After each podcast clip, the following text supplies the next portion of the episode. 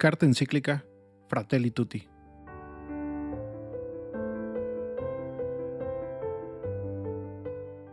Del Santo Padre Francisco, sobre la fraternidad y la amistad social. Introducción. Del punto 1 al punto 8. Fratelli Tutti escribía a San Francisco de Asís para dirigirse a todos los hermanos y las hermanas y proponerles una forma de vida con sabor a evangelio. De esos consejos quiero destacar uno, donde invita a un amor que va más allá de las barreras de la geografía y del espacio. Allí declara feliz a quien ame al otro, tanto a su hermano cuando está lejos de él, como cuando está junto a él. Con estas pocas y sencillas palabras, expresó lo esencial de una fraternidad abierta, que permite reconocer, valorar y amar a cada persona más allá de la cercanía física más allá del lugar del universo donde haya nacido o donde habite. Este santo del amor fraterno, de la sencillez y de la alegría, que me inspiró a escribir la encíclica Laudato Si, vuelve a motivarme para dedicar esta nueva encíclica a la fraternidad y a la amistad social, porque San Francisco, que se sentía hermano del sol, del mar y del viento, se sabía todavía más unido a los que eran de su propia carne. Sembró paz por todas partes y caminó cerca de los pobres, de los abandonados, de los enfermos, de los descartados, de los últimos. Sin fronteras. Hay un episodio de su vida que nos muestra su corazón sin confines, capaz de ir más allá de las distancias de procedencia, nacionalidad, color o religión. Es su visita al sultán Malik el Kamil en Egipto, que significó para él un gran esfuerzo debido a su pobreza a los pocos recursos que tenía, a la distancia y a las diferencias de idioma, cultura y religión. Este viaje, en aquel momento histórico marcado por las cruzadas, mostraba aún más la grandeza del amor tan amplio que quería vivir, deseoso de abrazar a todos. La fidelidad a su Señor era proporcional a su amor a los hermanos y a las hermanas. Sin desconocer las dificultades y peligros, San Francisco fue al encuentro del sultán con la misma actitud que pedía a sus discípulos que sin negar su identidad, cuando fueran, entre sarracenos y otros infieles, no promuevan disputas ni controversias, sino que estén sometidos a toda humana criatura por Dios. En aquel contexto era un pedido extraordinario. Nos impresiona que 800 años atrás, Francisco invitara a evitar toda forma de agresión o contienda, y también a vivir un humilde y fraterno sometimiento, incluso ante quienes no compartían su fe. Él no hacía la guerra dialéctica imponiendo doctrinas, sino que comunicaba el amor de Dios. Había entendido que Dios es amor, y el que permanece en el amor permanece en Dios.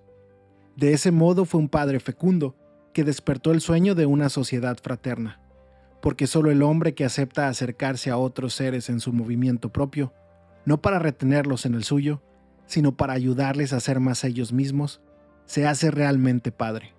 En aquel mundo plagado de torreones de vigilancia y de murallas protectoras, las ciudades vivían guerras sangrientas entre familias poderosas, al mismo tiempo que crecían las zonas miserables de las periferias excluidas. Allí Francisco acogió la verdadera paz en su interior, se liberó de todo deseo de dominio sobre los demás, se hizo uno de los últimos y buscó vivir en armonía con todos. Él ha motivado estas páginas.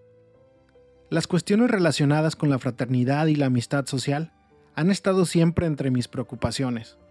Durante los últimos años me he referido a ellas reiteradas veces y en diversos lugares. Quise recoger en esta encíclica muchas de esas intervenciones situándolas en un contexto más amplio de reflexión.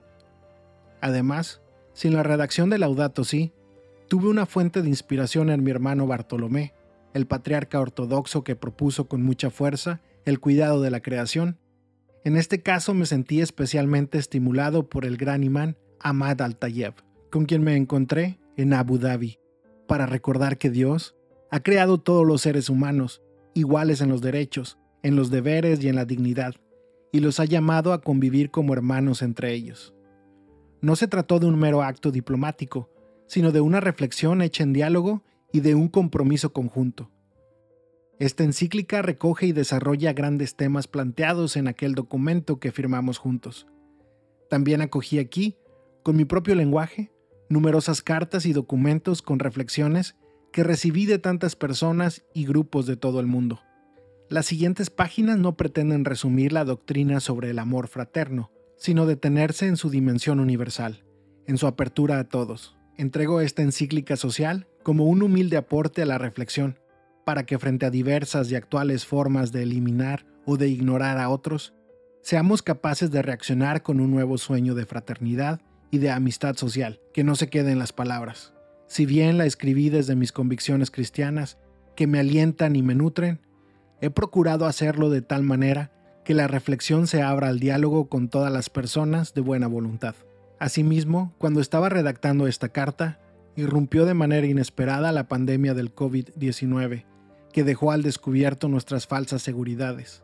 Más allá de las diversas respuestas que dieron los distintos países, se evidenció la incapacidad de actuar conjuntamente. A pesar de estar hiperconectados, existía una fragmentación que volvía más difícil resolver los problemas que nos afectan a todos.